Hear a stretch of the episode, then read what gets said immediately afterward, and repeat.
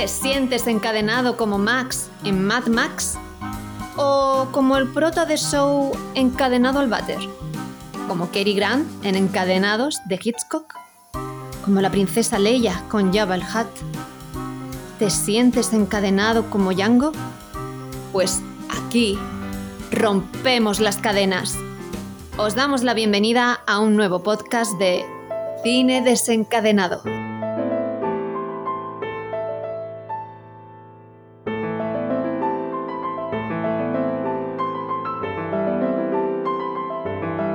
Buenas a todos y a todas. Os damos la bienvenida a este nuevo episodio en el que vamos a hablar de una película que no ha dejado indiferente a nadie. Y es que nadie puede quedar indiferente frente a sus excesos. Es incómoda, satírica, salvaje, escatológicamente arriesgada y arrolladora.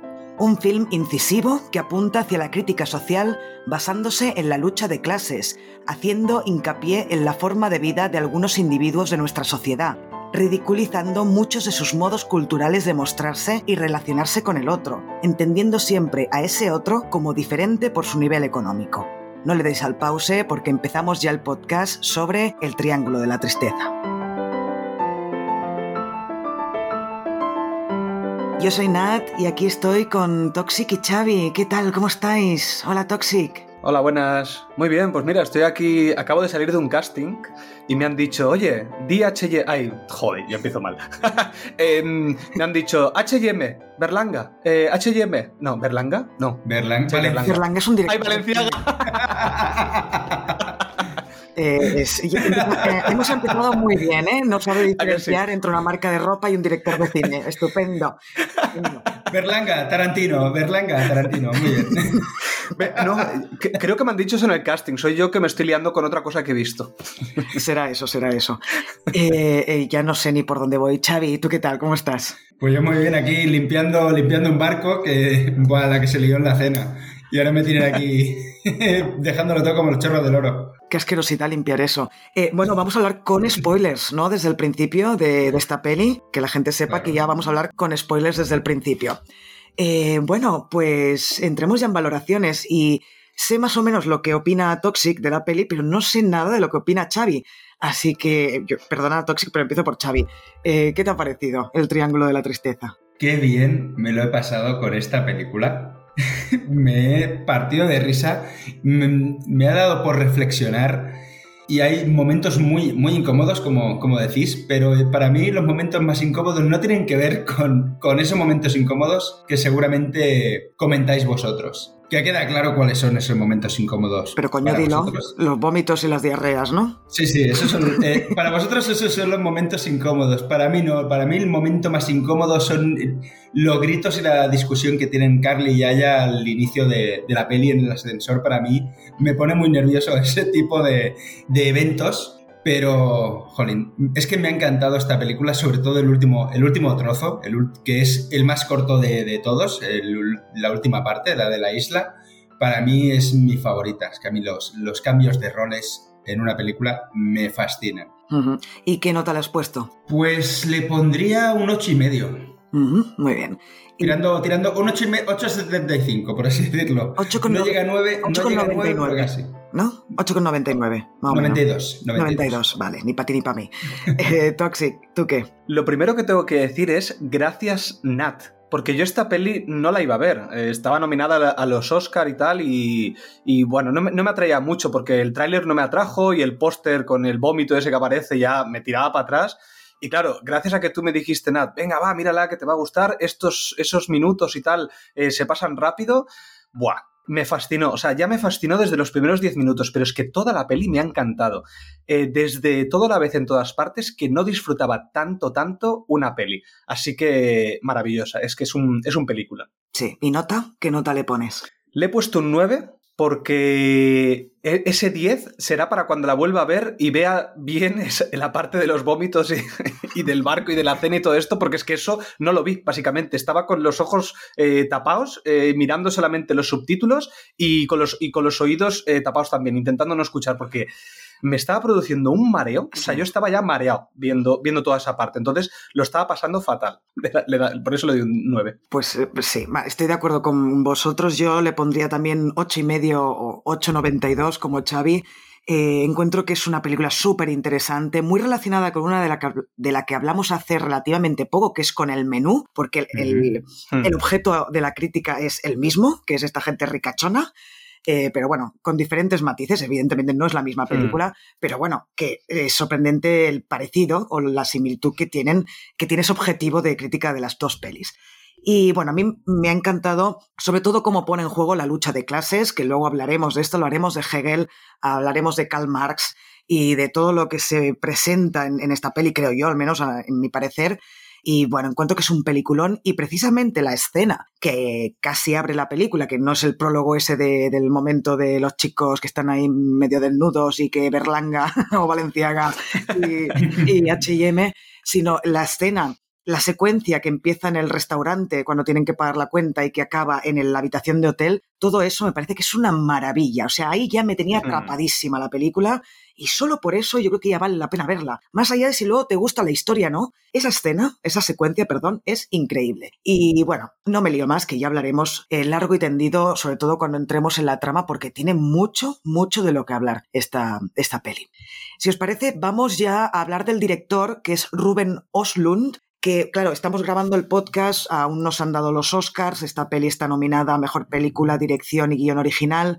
Eh, si hay gente que, me imagino que habrá gente que escuchará este episodio una vez ya se hayan dado los Oscars, pues nosotros no tenemos varitas mágicas ni, no, bolas de cristal para saber qué va a pasar, pero este tío, este director, eh, bueno, ya demostró eh, en The Square lo gran director que es. No sé si la bueno, sé que Toxic no la ha visto, ¿tú, Xavi? No, yo es la primera peli que veo de, este director. Pues ya estáis tardando en ver The Square. Porque además, si ya has visto The Square, ya vas más o menos preparado para lo que te va a venir en el Triángulo de la Tristeza, ¿vale? Porque también ahí el objeto de crítica es el arte contemporáneo y toda esta gente que se dedica a este mundillo. Entonces, un poco, pues se parece el tono de las dos películas. Eh, y The Square, bueno, es una maravilla. La tenéis en HBO y en Filming si la queréis ver. Entonces, The Squares quizás se parecería más al menú, ¿no? Si trata sobre el arte o, no. No, por, a ver, es que no quiero spoilear nada del menú. Vale. claro, sí, si digo lo que, por lo que creo que no, eh, spoileo el menú y no es plan, ¿no? No es plan. Vale, pues ya está. Eh, ya la veré. ya la veré. Mírala y ya lo comentaremos. Y bueno, ya había hecho otras películas, ¿eh? como Fuerza Mayor o Play. Yo Fuerza Mayor la vi, pero hace muchos años y es que no me acuerdo de nada.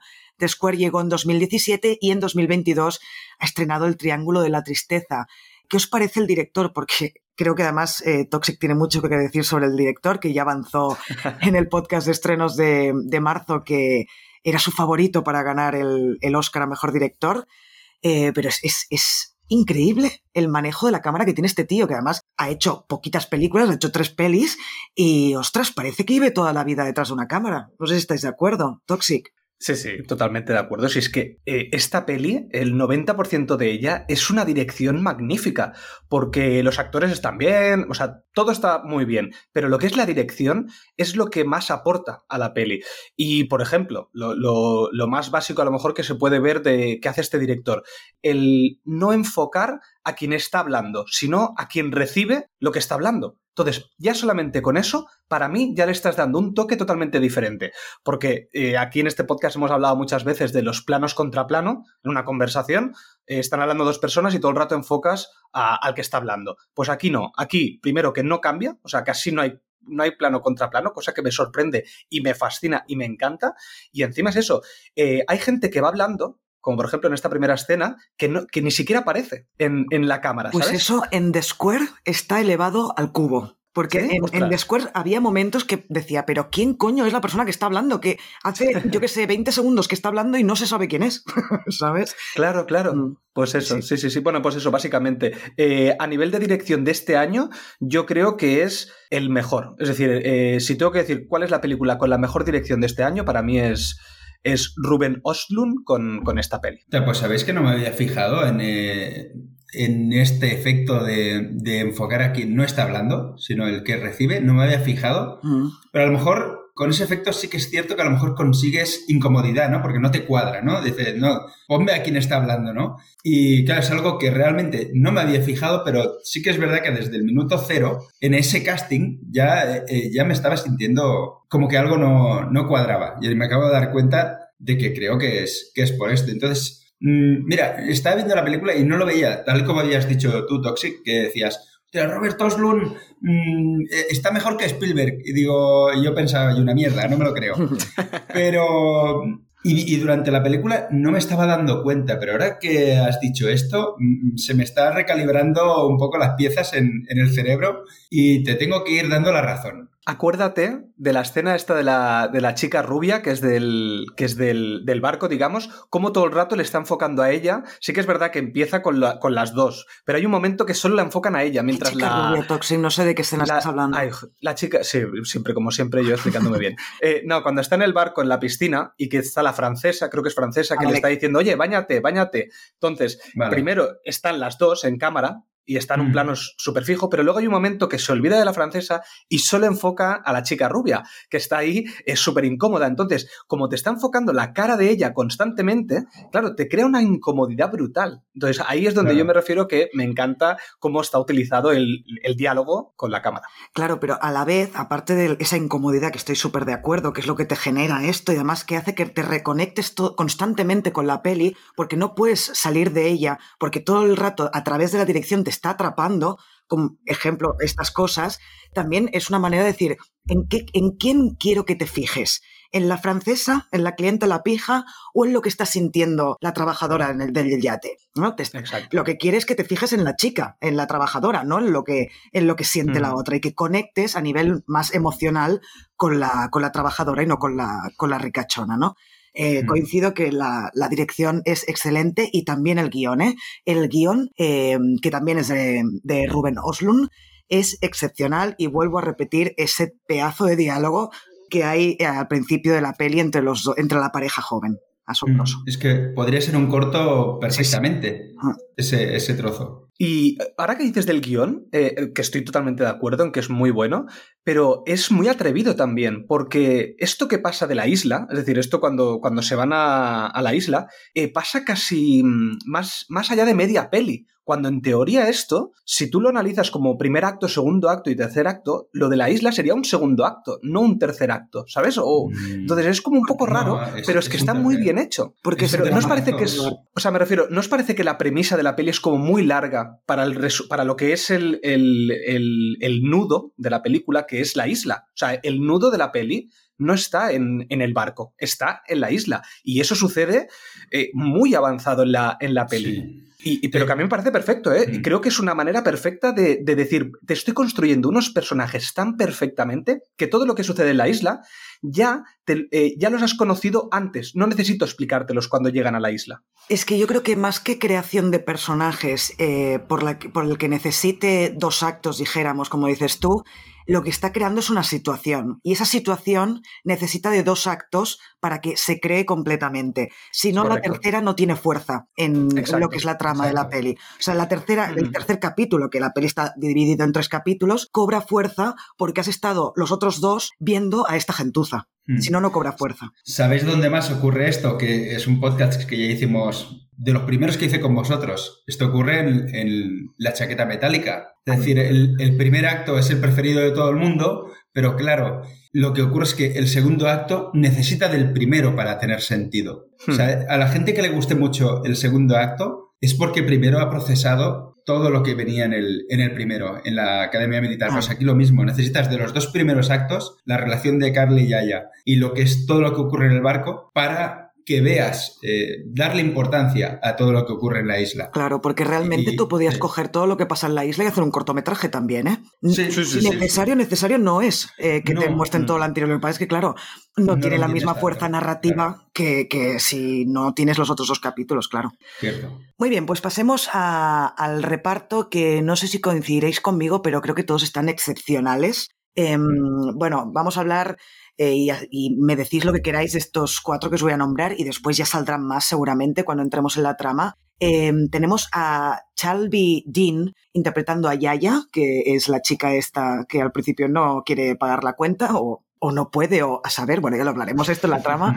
Después tenemos al protagonista, Harris Dickinson, bueno, protagonista al menos en esta primera parte, interpretando a Cal. Después a Dolly de León, eh, interpretando a el personaje este que, está, que te cagas, que es Abigail. Y por último, nombrar a Woody Harrelson interpretando al capitán, que no veas cómo tarda en aparecer, ¿eh? Solo se le oye la voz hasta que al final en la cena aparece. Pero, bueno, no, antes, un poco antes de la cena, pero tarda, tarda sus minutillos en aparecer. Mm. Eh, ¿Qué os han parecido? Por ejemplo, Cal, que dijéramos que empieza con él la historia. Yo es que no veo a Carl sin, sin ver a Yaya, ¿sabes? O sea, yo necesito de los dos, porque al final es como un solo personaje, ¿no? Para, para mí es un, un solo personaje, con Dr. Jekyll y Mr. Hyde, y que uno actúa en relación al otro. Pero sobre todo, Carl, eh, porque es el perrito faldero de, de Yaya, básicamente, eh, depende de, de, ella, por así decirlo. Y él va, eh, va reaccionando a lo, que va, a lo que va haciendo Yaya, o todas las situaciones que él tiene, es en función de, eh, de cómo actúa Yaya, para mí, bajo mi punto de vista, ¿no? Y la verdad es que muy bien. O sea, te crees eh, que son unos influencers de estos de que te dan rabia pero además que actúan, actúan muy bien. O sea, este papel que tienen y todas las cosas que les ocurre, lo hacen con una, con una comodidad y una facilidad mm. que no parece propio de, unos, de unas personas tan, tan guapas, ¿no? O sea, tan, tan modelos, tan, tan influencers. O sea, y no sé, me, ha gustado mucho cómo, cómo han actuado ellos dos. A mí, eh, como has dicho tú, Nat, me parece que todo el reparto está genial. O sea, no hay nadie que diga, uff, no me gusta o me gusta menos. No, yo creo que todos están, están genial. Y además me gustan mucho las actuaciones y yo creo que eso también tiene más que ver con, la dirección de, la, eh, dirección de, de artistas, digamos, de actores y es que todos siguen un hilo como muy eh, realista. Es decir, eh, en, por ejemplo, cuando hablamos del menú, en el menú, por ejemplo, parece como mucho más parodia, son todo mucho más eh, clichés. En cambio aquí son como mucho más realistas. Yo me los creo que esta gente sean como son aquí, no tan exagerado como otras pelis, ¿sabes? Entonces esa actuación tan sutil, que además la cámara, como también está muy estática, los ves poniendo caras muy, muy sutiles, ¿sabes? O sea, medias sonrisas, no, no se ríen escandalosamente, cuando tienen que ponerse nerviosos o celosos, por ejemplo, Carl, eh, que me parece que está genial, eh, lo hace como muy sutil, hace como miradas, no sé, me parece que todo el conjunto de los actores están geniales todos, no hay ninguno que, ni que me destaque por encima ni por debajo, excepto quizás Dolly de León, que sí que tengo que decir que la, la última parte de la peli se lo come todo ella, entonces, eh, genial todo lo que es el reparto. Bueno, es que Dolly de León interpretando a Abigail tiene un caramelito, tiene un caramelito esta mujer para interpretar ahí, o sea, le han dado un regalazo con este papel. Eh, es genial. Y además, em, esto de que dices de que son más realistas puede ser quizá porque estamos más acostumbrados a este tipo de cultura de Instagram. Es decir, eh, si no estuviéramos tan metidos en estas culturas de redes sociales de postureo, quizá, por ejemplo, el personaje de Yaya nos chocaría mucho más. Pero como sabemos que existe mucha gente así que vive por y para eh, mostrarse, de que eh, se pone en una posición, sonríe solo para hacer la foto, en, cuando, en cuanto ya ha hecho la foto y baja el móvil, esa sonrisa se le va de la cara. Todo esto sabemos que existe y que hay mucha gente que lo hace, pues nos parece que es eh, mucho más realista, para mí, eh, creo yo. Mm. Em, pero es que en el, menú también me gustaron mucho las interpretaciones, lo digo. No, no, sí, a mí me gustaron mucho, pero me refiero que son como diferentes, ¿sabes? Esta gente, por ejemplo, la veo como que el rico este puede existir, el Dimitri este puede existir, y me creo que exista un tío así. los, los yayos estos de, eh, de las fábricas de armas, eh, es que me creo que son así realmente. Sí que tienen la parte de comedia estos dos, que yo creo que es el alivio cómico de la peli, pero el resto, no sé, la francesa, cómo se comporta, no sé, me resulta mucho más realista pero no porque lo hagan mejor o peor, ¿eh? sino porque creo que el objetivo de esta peli es un poco diferente a la, de, a la del menú. Aunque se parezcan muchas mm. cosas, ¿eh? ojo. Bueno, has dicho alivio cómico, eh, toda la peli es una comedia, toda. Sí, pero, sí, pero esto, estos dos son como una especie de chiste, ¿sabes? Dentro del resto del elenco me parecen más un chiste. Estos son, solo sirven para eso, igual que la de las velas, la de las velas sucias, esa señora que aparece ahí de repente, que va al capitán y le dice, sí, señor, que es que he ido esta mañana y todo perfecto menos las velas que estaban sucias. Pero señora, ¿qué velas? si esto es un barco a motor. sí, es, este tipo, este humor, este humor contado, estos chistes eh, visuales, es que son sitcom pura. Es sitcom pura y se nota todo lo que tiene que ver con, con estos eh, haciendo el loco, o sea, estos eh, ricachones que se les va la pinza. Eh, es pura sitcom y me han encantado todos. O sea, es que están graciosísimos. Eh, me parto con los ricachones de, esta peli. Hmm. Me parto. Y yo debo, debo, decir una cosa de, de Woody Harrelson, y es que mm, podría incluso no haber salido su personaje. Realmente su personaje es totalmente irrelevante, pero bueno, obviamente en el... Bueno, no, porque, no por, la, por la escena que, que, tiene, ¿no? Pero que tú lo, lo, podrías haber quitado y no afecta a la trama en sí, este personaje. No estoy nada de acuerdo. O sea, yo creo que el personaje del capitán es clave para entender la película. Sin este personaje, la tercera parte de la isla no tiene sentido. Para mí, para mí, y ya entraremos después, por eso he hablado de la lucha de clases de Marx y que este tío sea marxista mm, ya te da una pista de por dónde van los tiros o por dónde ha querido ir el director. Para mí, sin el personaje del capitán, no se entiende absolutamente nada de lo que ha querido mostrar el director con la peli. Vale, te lo compro, tienes razón. Pero bueno, luego lo intentaré vender esto, ¿eh? Luego cuando entremos ya en la trama y tal, os lo intentaré vender. Lo que, lo que ocurre es que podría no haber aparecido en trailers, por ejemplo, no, no haría falta que apareciera en el póster, lo que pasa que es Woody Harrelson y tiene mucho tirón. Claro, a ver, sí, si es que aparte, creo que en el póster diría, en el póster que aparece la foto del yate con todos los personajes, creo que está en el medio él, obviamente porque es el capitán, mm. pero también creo que es porque es bastante eh, marketing. Es que aquí Woody Harrelson tampoco era necesario, podías haber metido otro actor. Y porque su, personaje es el centro de, la historia, de hecho. El, sí, sí, sí, estoy de acuerdo, ¿eh? estoy de acuerdo en eso, pero sí que es verdad que también estoy de acuerdo con lo que dice Xavi de, lo que es el, en, el, en el avanzar la trama. Es como, no sé cómo explicarlo, creo que los dos tenéis razón, pero eh, una cosa aporta lo que es es que no sé cómo explicarlo. Sí, ya te entiendo. O sea, a ver, yo entiendo que si tú, más allá de lo que quiere mostrar el director, simplemente quieres una historia que empiece de A y acabe en Z, no te hace falta ese, personaje. Pero si quieres sacarle jugo a la película, ese personaje es clave, ¿no? Es esto. Correcto, exacto. En capas, la capa narrativa de primer acto, segundo acto. Y yo creo que por eso, eso que os he dicho antes, de que cómo se construye y luego cómo acaba la isla, claro, el personaje de él, como ya no está en el último tercio, es como que tampoco es necesario. Pero bueno, que estos son como lo que tú has dicho, son capas y mensajes. La capa de lo que pasa, es decir, si tú te quedaras solamente con lo que ha pasado, es decir, llegan aquí, llegan allí, llegan allá, ¡pam! Pues el capitán no hace falta. Para explicar por qué se han comportado así, sobre todo en la isla, necesitas todo lo que sucede con el capitán para entenderlo. Ese cambio de roles que hay en la isla, sobre todo. Sí. Y ahora, y acabo de entender una cosa, o, me la estoy imaginando yo, pero bueno, ahí eso de el por qué cuando el personaje de Woody Harrelson, del capitán, adquiere importancia y dice lo que dice, ¿por qué te muestran cosas desagradables a la vista? Y es para que no mires tanto y escuches. Eso, mm, eso es mi, modo de ver, ¿eh? mi modo de entender. podría ser, pero... Es una buena interpretación, creo yo. No estoy de mm. acuerdo, pero sí que podría, podría ser, podría ser. Lo que pasa es que yo creo que ahí lo que hay es una confrontación entre, entre lo que está diciendo el capitán, ese discurso marxista, y cómo en ese mismo momento, mientras él está cagándose, cagándose no de forma literal, ¿eh? en este caso, en el caso del capitán, sino metiéndose o criticando la, clase más alta, la clase rica, en ese momento la clase más alta se está yendo al carajo, porque no hay algo más o sea, no se podía mostrar de una manera más patente en la peli el destrozo de una clase social si no es eh, mostrando cómo se están deshaciendo por dentro contra los muertos y la diarrea. Exacto. ¿Cómo desmitificas a, un estrato? Pues mm, mm, metiéndolo en la, en la, mierda, literalmente. Exacto. Sí. Vale, pues hacemos sonar los violines y vamos a curiosidades.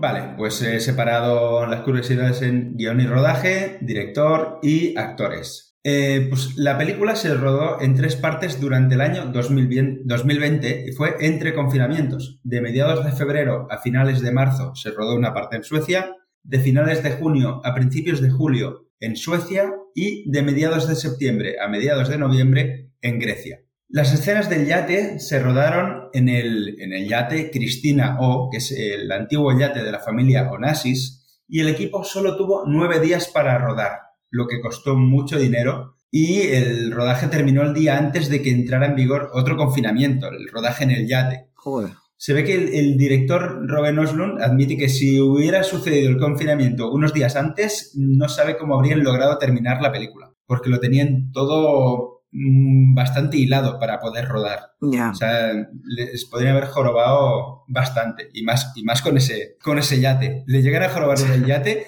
porque eso debe ser un pastizal rodar ahí. Claro, es que yo creo Pero- que la mitad o más del presupuesto se lo han dejado en el yate, porque tiene un presupuesto de 16 millones de dólares, que es muy poco, para una peli es muy poco. Por ejemplo, Sí. el menú costó 30 millones, es casi el doble. Sí, sí, Sí. sí. O sea que yo me imagino que la mayor parte del presupuesto se les fue en alquilar el yate. Oye, pero una pregunta, ¿los interiores del yate son de ese yate? ¿Sabes? Si, porque, ostras, es que todo eso rodarlo en nueve días, no creo, ¿eh? Que sea el yate. Es que si no, todos Claro, esos nueve eso, días. Eso ya te lo, puedes, eso te lo puedes llevar a otro lado. Pero, claro, por eso digo. Todo lo que es los exteriores, obviamente, eso sí que lo necesitas. Sí. Pero ostras, lo de dentro del, del yate, yo creo que no, no será el yate. Es que si no, nueve días me es- parece muy poco, es una barbaridad. eh, Eso ya no, no lo sé. Pero bueno, lo que son escaleras, eh, bueno, bastante.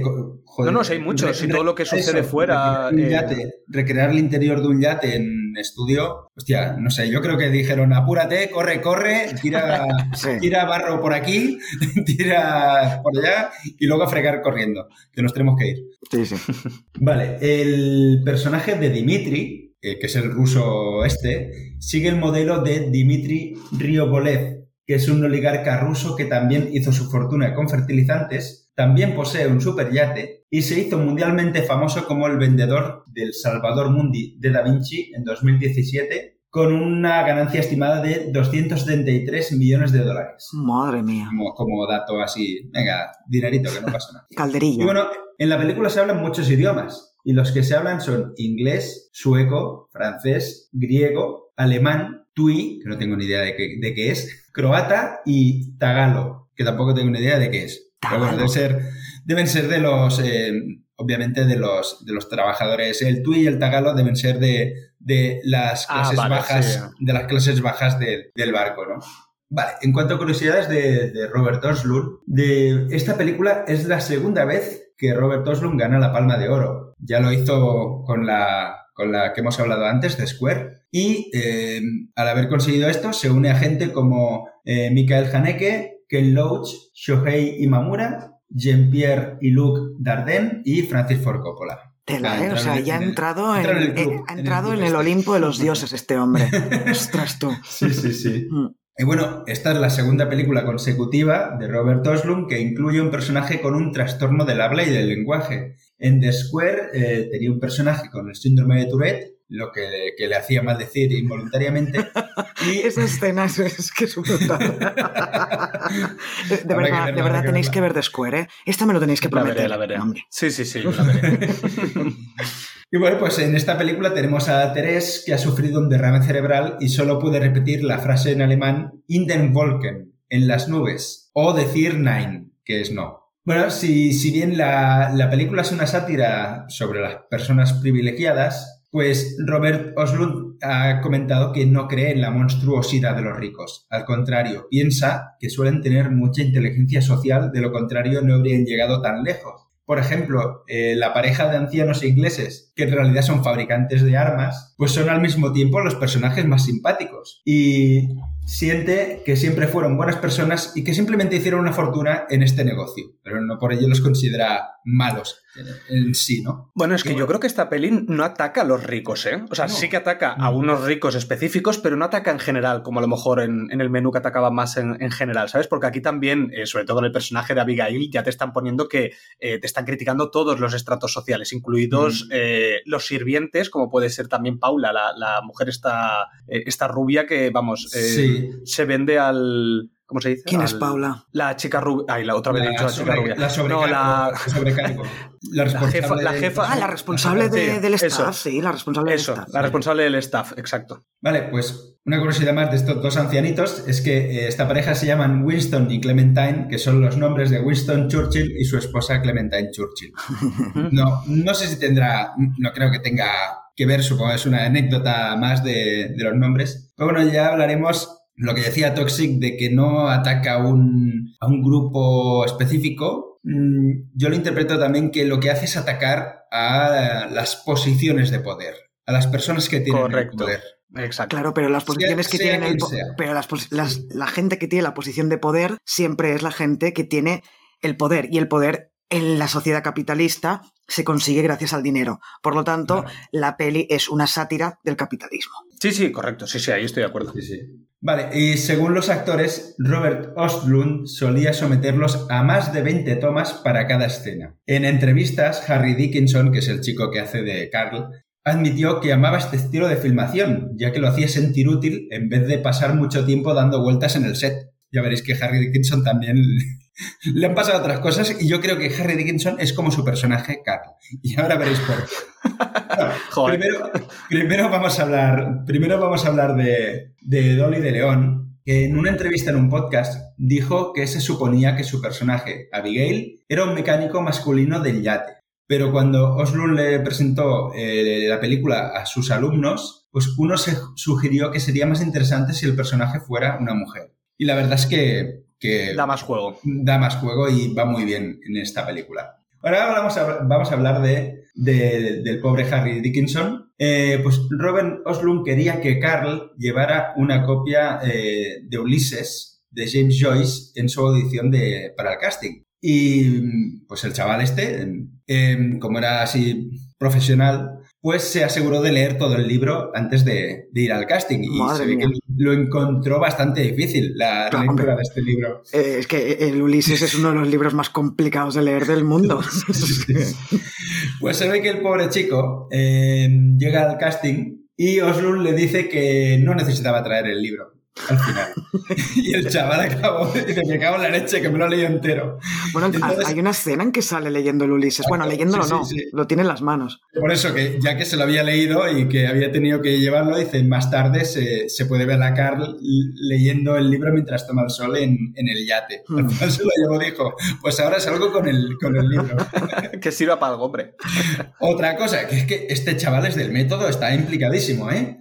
Cuando consiguió el papel de Carl, le dijeron, le dijeron a Harris Dickinson que su personaje había sido mecánico de automóviles antes de convertirse en modelo. Entonces Dickinson hizo una intensa investigación sobre la profesión de mecánico de automóviles No lo puedo creer. para descubrir luego que cuando llegó al set que ese detalle había sido eliminado del guion.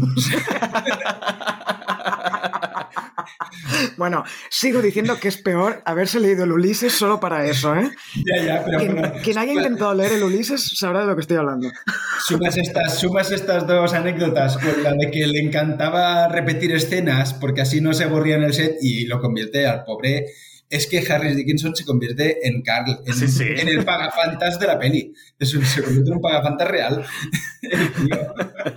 Y bueno, y la última, la última curiosidad que tengo, eh, bueno, es, es la más jodida, es la más triste, eh, porque resulta que Chari Bidin, que interpreta a Yaya en la película, murió inesperadamente poco después del estreno de la misma. ¿Qué dices? Mm. Sí. Hostia, no lo Y aunque no se dio a conocer oficialmente ninguna causa de la muerte, parecía haber tenido una infección pulmonar complicada por el hecho de que había perdido el bazo varios años antes en un accidente automo- automovilístico.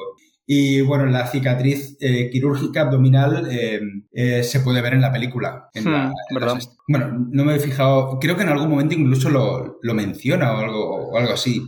No- no O sea, me se, ve, se ve muy claro, pero lo, porque justo además está en el medio, ¿sabes? Está como Sí. muy en el medio, Sí, pero sí, se ve, se ve bien. Y bueno, y, y- y murió con 32 años. Qué fuerte, muy pobrecita. Y así, con, con esta gran alegría y jocosidad, terminamos la sección de curiosidades. Muy bien, pues ya que hemos acabado con las curiosidades, vamos a pasar ya al análisis de la trama.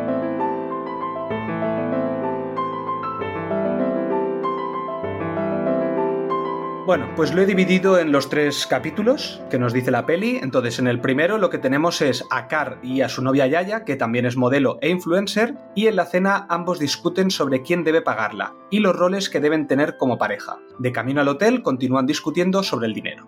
Bueno, toda esta pequeña parte, que sería el capítulo más, más corto, ¿qué os parece? Porque creo que este es un gran inicio y una gran construcción del personaje de, de Carl. O sea, a mí lo de, lo de Carl es que me fascina porque si, si pienso en personajes parecidos a Carl, no se me viene ninguno a la mente. Es, es- ¿Cómo es él? ¿Sabes? Esa manera de, de, de pensar, no se me ocurre ningún personaje de otra peli. Sí, pero además ya nos lo presentan, claro, porque esta es la primera parte, pero hay un prólogo aquí en la primera parte que es la, el momento del casting de, para ser modelo. Mm. Y creo que es súper importante para la peli todo lo que pasa en ese casting. Si es eh, Valenciaga, estate súper serio en plan, tengo una posición social y económica a la que no vas a poder llegar. Ahora, si es HM, todos somos iguales, dice todos somos iguales y no sé qué, y sonrientes y no sé cuántos. Todo ese prólogo, que después no viene a cuento, que dices da igual, o sea, realmente da igual, solo para conocer que Carl es modelo, bueno, nos lo podrían haber presentado de mil formas diferentes, esa presentación de personaje. Pero ahí lo que importa es ese discurso de ahí ya empieza con la diferencia de clases, de si te vistes con Valenciaga o te vistes con HM. Y ahí está la gracia de ese prólogo, de esa escena, que luego vendrá lo otro ¿eh? que has dicho tú, Toxic, pero me parece que ese prólogo ya está marcando eh, la dirección por la que va a ir la peli. Pero ojo, ojo que en este momento del casting es cuando se, es el único momento en el que se menciona el título de la película. es el también está, claro. de la tristeza que es lo que define el personaje de Carl, ese ceño fruncido de em, algo, algo no me cuadra, ¿no? O, hago esto, pero no estoy contento del todo con, eso que estoy haciendo. Pero vosotros sabéis ese ceño fruncido. ¿De qué viene la expresión triángulo de la tristeza? ¿De dónde sale esa expresión? No, no. Esa expresión la usan los cirujanos plásticos para referirse a la arruga que se crea entre el entrecejo y que se va con Botox. Inyectas Botox y esa arruga se va. Y le llaman el triángulo de la tristeza. Ah, ostras. Bueno, tiene sentido, claro. Claro. Entonces, otra vez ahí también tenemos este toque de quién se puede permitir pues estar haciéndose tratamientos de Botox y todo esto que es de cara a la galería. Como vemos con el personaje de Yaya, por ejemplo, que es todo de cara a la galería. Claro. Y a mí, a mí lo que me gusta de esta parte de Carl, de cómo nos construye su personaje, es el, el momento este de HM y Valenciaga, cómo él es un tío que obedece. ¿Sabes? Él necesita estar bajo el yugo de otra persona. Por eso con Yaya intenta él ser el que está por encima, pero tampoco sabe cómo. Entonces, él es como si fuera un parásito, necesita otro animal para poder alimentarse. Entonces, me gusta mucho cómo lo construyen aquí y cómo es, cómo es un perrito. Todo lo del casting, esto que le dicen, haz no sé qué, haz no sé cuánto. Él obedece y es como un perrito faldero. Y esto va a ser lo mismo que sucede en el tercer acto. Entonces, todo este inicio a mí me encanta. Me, gusta mucho su personaje. Y algo con lo que me quedé flipando, que también resume el, personaje de, Carl, es que cuando está en el desfile eh, de modelos donde va a participar Yaya, saca ahí unas hiper mega ricachonas Ahí que dicen, necesitamos eh, tres sitios, necesitamos sitios que viene, que viene gente, ¿no? Y echan a, tres y justo cuando se sientan, llegan esas tres, le dicen, no, no, necesitamos uno más. Hacen mover a toda la fila una posición, entonces claro, el pobre Carl, que era el que estaba sentado en el extremo, se, se tiene que salir y se queda sin sitio y dice, ¿dónde me siento ahora? Le dice, siéntate ahí arriba. Entonces se sienta arriba y lo siguiente que ves, lo siguiente que ves es en pantalla las letras todo el mundo es igual. Sí. es verdad. Y de ole, acaba de demostrarse que no, porque hay unas eh, pidiendo sitios eh, privilegiados y luego te ponen eso. Eh, todo el mundo es igual y la palabra mascarada de cinismo, que, que es el título del desfile. O sea, me pareció, es, ahí ya dije, vale, ya, ya me tenéis. Claro, claro. Ya podéis hacer conmigo lo que queráis. Es que en, ese, en ese, prólogo te están planteando mm. todo, todo el largometraje. Es espectacular mm. ese, ese, prólogo. Aparte, en el prólogo me gusta mucho esto de que vayan intercalando las letras, ¿sabes? Eh, que no se hace ya, o se hace muy poco, esto de poner las letras en fondo negro y letras blancas mientras van pasando imágenes, ¿sabes? Como que cortan eh, las letras iniciales de los créditos. Ah, los créditos. ¿sabes? sí, eso, los créditos, sí, siempre me explico mal. Ya me, ya me conocéis. Solo hay que sacarte la información, ya está, nada más. Exacto. Eh, bueno, pues eso, que me gusta mucho este inicio porque además em, es que me parece atrevido y me parece algo diferente porque es que todas las pelis hoy en día me parecen como muy parecidas y en cambio estos detalles me, me parece que le sacan cosas nuevas a... A ver, nuevas. Habrá otros directores que la harán de esto, pero en las grandes pelis o las más conocidas no me sucede, ¿sabes? Y esto me, gustó mucho. Y además, el inicio, también la música, que esto no hemos hablado en ningún momento de la música, pero la música y el sonido me parece que también está muy, muy, muy bien. Pues ahora que lo dices, echo de menos un montón los títulos de crédito eh, iniciales en una película. No solamente que vayan apareciendo los nombres, sino que, o sea, al final es arte. O sea, llegó un momento, había un momento, sobre todo en las películas de David Fincher, en que los créditos iniciales eran una obra de arte en sí misma. Eh, con, James Bond, por ejemplo. O James Bond. Ahora esto se ha perdido. Hmm. Bueno, y luego tenemos la escena de, del restaurante, donde discuten por el tema de, de, pagar, pero hay una cosa muy curiosa que antes de que empiecen a hablar de eso, el metre lo primero que hace es llevar el ticket y se lo da a Carl, se lo pone a él y le dice, aquí tiene, ¿sabes? O sea, ya nos están enseñando de que en esta clase social el hombre tiene que ser el que paga, y más si la chica que está delante es eh, una modelo. En cualquier clase social, eso yo creo que no depende bueno, sí. de la clase social, es una es algo cultural sí, bueno, sí, eso es que afecta a cualquiera, que es el hombre el que paga, si hay un hombre y una mujer, la cuenta se le da al hombre. Y esto, Nat, nos pasa a nosotros muchas veces cuando eh, la Bea, por ejemplo, se pida un cubata y yo a lo mejor me pido una cerveza. Muchas veces, cuando no nos conocen o de esto, a mí me ponen el cubata. Es como que el alcohol eh, más duro tiene que ser siempre para el hombre. O, por ejemplo, si pides una cerveza y una Coca-Cola, la mayoría de veces la cerveza se la ponen al chico. Y esto lo hemos vivido es verdad, es muchísimas veces. Cierto. Bueno, pues contarme, ¿qué opináis de esa escena? ¿De quién paga? Que la alargan hasta la saciedad, pero para generarte incomodidad. Pero es que ahí no, no dan. Mira, ves, ahí al menos Carl saca sus cojoncillos a, a relucir y el tío que no ceja en su empeño de que, oye, que ¿por qué no has hecho esto? ¿Por qué tengo que ser yo? Y la otra, y, además que cobras más que yo. Y la otra, no, se lo iba a hacer. O sea, ninguno de los dos mmm, quiere ceder, ¿no? Ante eso. Y al final, de lo que se queja eh, Carl es de la posición de poder que tiene, que tiene Yaya sobre él. O sea, realmente, él se ve un pagafantas y quiere salir de ahí. Hasta que ella le, ella le demuestra que, no, no, pero es que eres mi perrito faldero porque yo sé cómo hacerlo. Yo creo que va con lo que tú has dicho, Xavi, de ese cartel que sale de todos somos iguales. Yo creo que Cal realmente se cree esa propaganda capitalista de, de, esta clase privilegiada. Se la cree realmente. Y él lo que le dice es que yo quiero ser tu mejor amigo, yo no quiero ser el tío, eh, el más chirulo que te paga las cosas aparte cobras más que yo, eh, siempre estoy pagando yo, no sé qué, pero cuando él ya se enfada, que es el momento del ascensor, que es en plan, sí, es que se va a cerrar la puerta algún día, no, eh, se, sigue y sigue y sigue la escena. Cuando al final Carl se larga, lo que dice es feminista de mierda. Es decir, de cara a la galería eres una feminista, pero a la hora de la verdad te aprovechas de la situación para no tener que pagar, en este caso. ¿Sabes? Es una película que reparte hostias a todo el mundo. Sí, sí, y, pero es que esa escena es brutal, ¿eh? porque además está filmada de 10 y lo que decía Xavi es que te incomoda. Yo, yo ahí decía, por favor, ¿puedes dejar la puta... Eh, o, o, salís del ascensor? O sea, pero deja la puta puerta que se cierre, es que me está poniendo de los nervios. Además, creo que la luz como que medio parpadea en el ascensor. No sé, toda esa escena eh, me crea una ansiedad que, que, no puedo, pero bueno, lo repetirá después más tarde también, ¿eh? Y es eso, dice, o, se, o, la, o sitúas la acción dentro del ascensor o fuera. Pero, pero, y es que además se cierran las puertas y el tío la vuelve a abrir. Y casi sí, mete sí. una palanca, casi mete una palanca ahí para abrir la puerta. Dice, joder.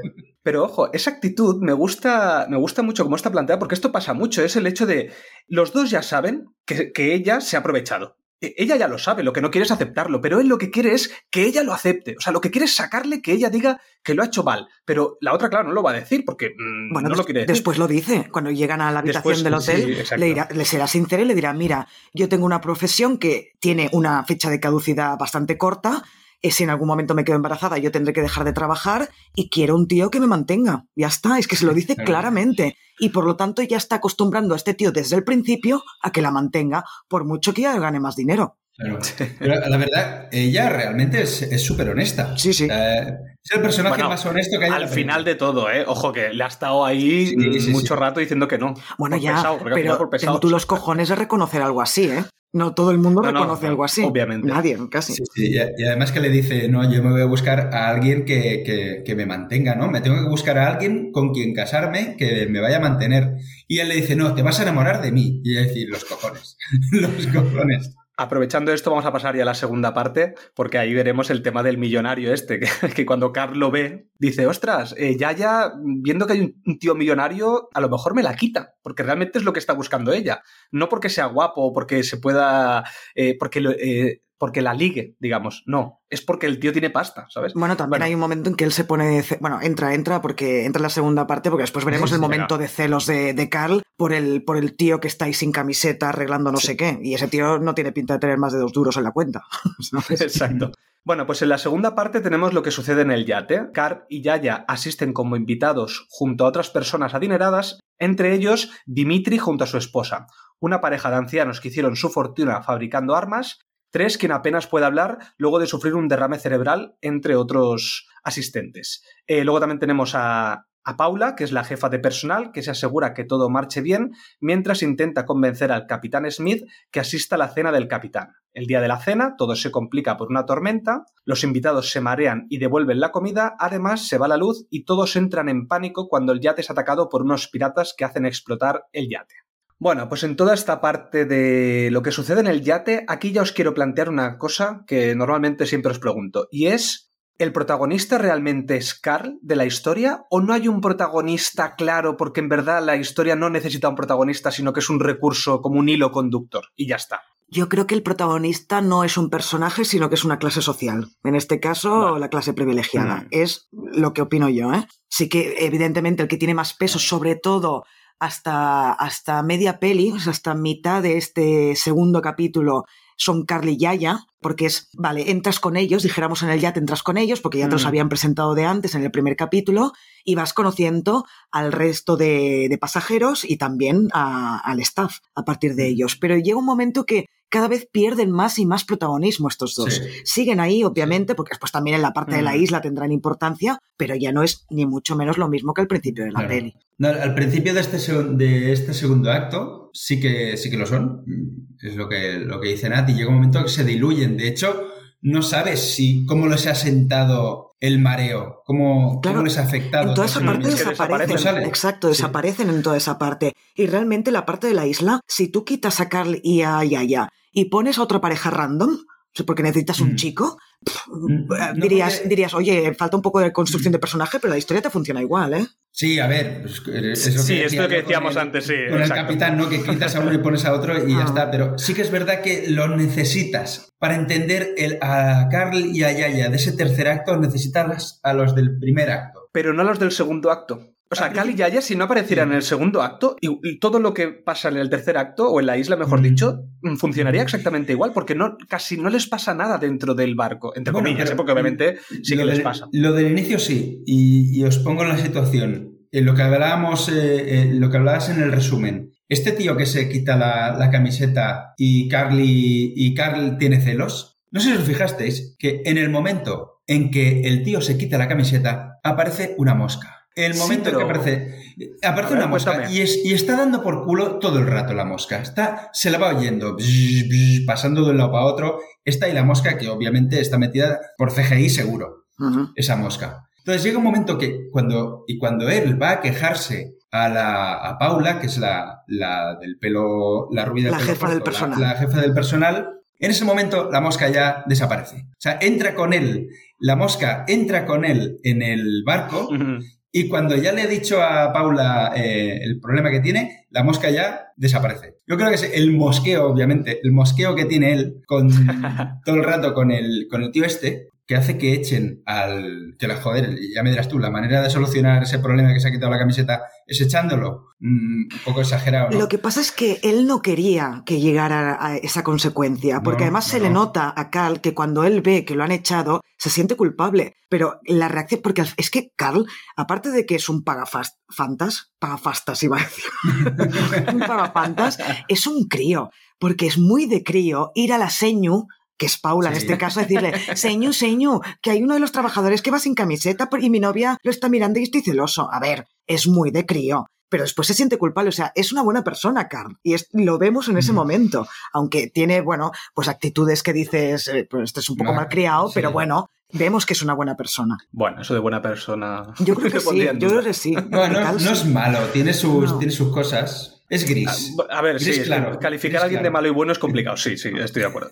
bueno, eso que has dicho de la mosca, por cierto, es lo que yo me refería cuando hablaba de que el sonido de esta peli es muy buena, porque funciona como aquello que siempre recurro yo, que Nat me explicó del tren del padrino, de que te mete en la cabeza eh, la situación. Pues la mosca es lo mismo, es exactamente lo mismo. Es una, una toca huevos que te está poniendo nervioso al espectador, ¿sabes? En fin, eso, toda esa parte me, gusta mucho. Y bueno, eh, luego tenemos eh, el tema de la francesa y el. un momento, ¿la francesa es mujer de Dimitri? Es que yo lo quiero preguntar. Porque yo creo que sí, que es mujer de Dimitri y que Dimitri tiene una amante que va con ellos. Es que yo es lo que me perdí, no estaba seguro de eso yo. Podría ser, porque si te fijas, eh, hay un momento que cuando se conocen, que están en la misma mesa, eh, claro, Dimitri eh, habla mucho con, la chica joven, con, la, con su chica joven así, pero la otra, como le medio tapa la camisa, le intenta medio abrochar la camisa como si dijera, no seduzcas a, la otra, ¿no? o algo así. No sé por qué le tapa el pecho a él. Y al principio yo pensaba, no, su madre no será, porque porque más o menos de, la misma edad. Entonces caí, digo, pues deben ser marido y mujer y la otra es la amante. Sí, Yo creo que sí, porque además después cuando muere, cuando en el tercer acto vemos que, llega el cuerpo de la, mujer. francesa, exacto, la abraza y tal, llora por ella, eso sí, le quita las joyas, que eso me parece brutal. pero, pero ahí vemos que sí que tenían una relación. Entonces yo creo que sí que eran marido y mujer. Y lo que me gusta también de esa escena que están en el, en el comedor, eh, que nos van enseñando las diferentes mesas, cómo nos van presentando los personajes, ostras, está súper bien construido, mm. porque además ahí está esto que decíamos que nos enfocan solamente a quien recibe el, el diálogo. Eh, vamos a ver, por ejemplo, esta pareja de ancianos. Vemos también cómo intenta hablar con tres y la, y la señora se ofende porque no le contesta. es que, que, la señora poniendo caras del palo, por favor, mm, que no puedo contestar, ¿sabes? La otra enfadada, ¿sabes? No, pero, son muy monos, ¿eh, los viejos. Son, monísimos porque la, cara que va poniendo la mujer cuando ve que la otra no reacciona es en plan, eh, ¿qué está pasando? No entiendo nada. O sea, es como muy cookie la señora, ¿sabes? es muy cookie. sí. sí. Pues en, en, esa, presentación de personajes, por ejemplo, la, amante, esta influencer amante que tiene, no aparece, no, no, no, la enfocan a ella, sino que ella aparece hablando mientras enfocan a Dimitri, ¿sabes? Entonces, eh, para mí es, yo te estoy enfocando a los personajes que tienen importancia dentro de aquí, que son los ricos. En este comedor, quien tiene el poder son los ricos. Por eso no te enseñan ni los camareros ni nadie más, solamente la gente mm. que tiene pasta. Y, por ejemplo, bueno, aunque ahí también estoy pensando que Carly y Yaya no tienen pasta. Bueno, sí que son pasajeros. son pasajeros. Tienen les han pagado. Tienen pasta, les han regalado el, crucero este, entre mm. comillas. Bueno, sí, pero entonces sí. Sí, bueno, sí. No sé si se me destruye un poco la teoría, pero bueno, sí, sería eso. Bueno, pero al final es lo que les dice. Es lo que les dice el, el Dimitri. Les dice. Vuestro cuerpo ha pagado, ha pagado el, tenéis poder, el poder de la belleza, por así decirlo, que vuestro cuerpo ha pagado estar aquí. Y Carl lo pagará en la isla después también, con su cuerpo. sí. Y luego tenemos el tema de la, de la, francesa y Dimitri, que les dicen a todo el mundo. Bueno, primero tenemos la escena de esta rubia que os he dicho de la piscina, y luego eh, la francesa se cree que ella se cree que está haciendo un bien para la chica del, pasaje de relájate cuando le estás obligando a que, a que se bañe. O sea, no le estás haciendo un favor, pero ella se cree que le hace un favor. O sea, sí, sí. Además, la frase es te lo ordeno, disfruta el momento. Sí, es increíble. Es, genial, es genial. Esa escena también es de mis favoritas del film porque ves claramente como dentro de su mundo de Yuppie, de la pija, ¿Crees realmente que, la tripulación o que esta chica, en este caso, puede ponerse a bañarse mientras está trabajando? O sea, se nota, esto denota que esta mujer no ha trabajado en su puta vida, porque si trabajara o si hubiera trabajado, sabría que no puede hacer eso y que además está poniendo a la chica en un compromiso. Exacto. Que además está muy bien la actriz porque sin casi hablar, eh, en la cara se le nota, ¿no? Que, que no sabe cómo salir del apuro. Eh, es que, claro, la está, la está poniendo entre la, la espada y la pared. Claro, y ahí yo creo que ya habíamos visto cómo echaban al, al descamisado, como lo habían echado. Entonces, claro, yo lo que estaba pensando es, es que la van a echar, como se meta la mm. van a echar, pero luego te das cuenta de que no, que al final la, tripulación entra en el rol de, bueno, somos las putitas de estos, haremos lo que mm. digan y ya está. Son las, son las marionetas del poder. Y, me gusta mucho esta escena porque para mí es justicia divina lo que le pasa a la francesa, porque ella es la que luego ordena todo el pasaje, bueno, se lo pide a su marido, pero ordena a que todo el pasaje, ay, perdón, a que toda la tripulación se tire por la borda a que se bañen un ratito. Y ahí es cuando le llaman por teléfono a, uno de los cocineros y le dice, ojo que se va a poner mala la comida. Lo está ordenando Dimitri, que es quien va a comprar el barco, da igual. Hostia, no, después, no había caído en eso. Claro, después la comida se pone mala. y entonces vemos eh, el tema este mm, de, que se han mareado también después por la tormenta. Que yo creo que la tormenta es el capitán quien quiere que se celebre la cena cuando hay tormenta. Por eso cuando le dice la jefa de personal, Paula, le dice, no, que eh, ¿cuándo quieres hacerlo? Da igual cualquier día menos el jueves, que hay tormenta, el jueves. No, pero yo creo que el tío simplemente va tan borracho que no se entera de lo que le está diciendo. Él escucha jueves y dice, vale, vale, pues el jueves. Es que vuelve a escuchar jueves, vale, que sí, el jueves, déjame paz ya. ¿Sabes? O sea, yo no creo que sea a propósito, ¿eh? Bueno, pues no lo sé, no lo sé. Yo no creo. Pues aquí, aquí es donde te quiero preguntar, Nat, porque nos has dicho fuera de micro que tenías preparado alguna cosita. Sí. Porque yo quiero saber aquí qué opinas de todo el tema del capitán, porque yo no sé muy bien, porque yo esa escena, sinceramente, todo lo que pasa cuando se están mareando y demás, yo ahí me perdí, me perdí bastante. Entonces quiero saber un poco este capitán quién es o qué opina. A ver, tengo que decir primero que a mí me pasó exactamente lo mismo que a ti, Toxic. Eh, esa parte, esos 15 minutos de vómitos y diarreas me, me, parecieron asquerosos. O sea, es lo más asqueroso, y lo digo a la gente que me pregunta por la peli, es lo más asqueroso que he visto en mi vida en el cine. Yo puedo aguantar tripas, aguantar hachazos en la cabeza, lo que tú quieras, pero estar 15 minutos viendo cómo gente que además no está en plan comedia, es que está sufriendo máximo esa gente entre los vómitos y la diarrea y no sé qué. Hay un momento que el barco se está tambaleando y creo que es la, francesa, oh. se estampa contra la pared y cuando el barco se mueve va hacia el váter y vuelve a vomitar y así hasta tres veces. Ay, qué asco, por favor, no lo digas. Es que yo llegué, entrando mal cuerpo. Eh, yo llegué a marearme. Eh, yo me mareé, me mareé con esa escena y eso, me tapé los ojos, los oídos, que no quería escuchar nada. Entonces, es importante lo que dice el capitán en ese momento, evidentemente, porque te está dando un discursito marxista y te está dejando claro que él es marxista y está diciendo esto de estáis en una posición de poder y por lo tanto hacéis lo que os da la gana, pero eh, sois una mierda de gente, bla, bla, bla, bla. Pero a mí me gustaría explicar lo que tengo que explicar más en la tercera parte, que es ahí donde entra en, juego la, lucha de clases. vale, vale, me parece bien. Si queréis, a ver, yo tengo apuntado mm, toda la conversación y, y todas las pollas entre comunismo y capitalismo que se lanzan que se lanzan el capitán y Dimitri, que realmente se llevan muy bien, aunque son contrarios por su ideología, pero realmente se entienden muy bien. Es que eh, la gracia es que ahora entiendo mejor por qué no se ha mareado el capitán, ¿eh? porque también tenía una hamburguesa, comía diferente al, resto. Claro. Y, Dimitri supongo que pues, debe tener tanto vodka dentro que no le, afecta, no, lo sé. Mira, os voy a, os voy a leer lo que, lo que tengo apuntado empiezan a lanzarse pullas. Entonces Dimitri le dice, ¿qué es un comunista? Dice, alguien que lee a Marx y a Lenin. Dice, ¿y qué es un anticomunista? Alguien que entiende a Marx y a Lenin. Eso es, dicho por Ronald Reagan, en una cita de Ronald Reagan. Entonces ahí el capitán se pica y dice, nunca discutas con un idiota, solo te rebajarán a su nivel y te vencerá con experiencia. Eso lo dijo Mark Twain. Mm. Entonces Dimitri le responde, el socialismo solo funciona en el cielo, donde no lo necesitan, y en el infierno, donde ya lo tienen. Es una cita de Ronald Reagan. Ahí el capitán se la devuelve y le dice, el crecimiento por el bien del crecimiento es la ideología de una célula cancerosa. Es una cita de Edward Abbey. Ay, Dimitri, pues mola mucho. Eh, eh, eh, Dimitri se parte con cada frase que dice el, capitán, ¿no? Realmente lo está gozando este, esta lucha. Sí, pero fijaos este, los referentes de uno y los referentes de otro.